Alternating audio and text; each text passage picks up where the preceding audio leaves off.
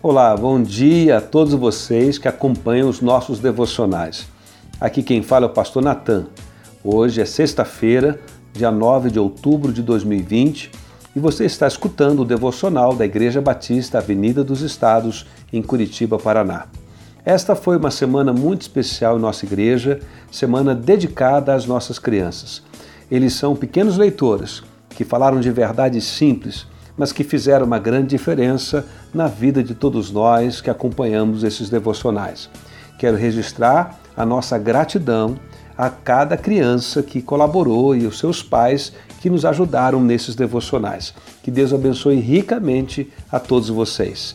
Estamos concluindo a nossa semana e mais uma vez a palavra está com as nossas crianças. Olá, família Bai e todos aqueles que nos acompanham. Neste último devocional dessa semana, vamos meditar sobre o Espírito Santo. E o nosso texto bíblico de hoje está em Gálatas, capítulo 5, versos 22 e 23.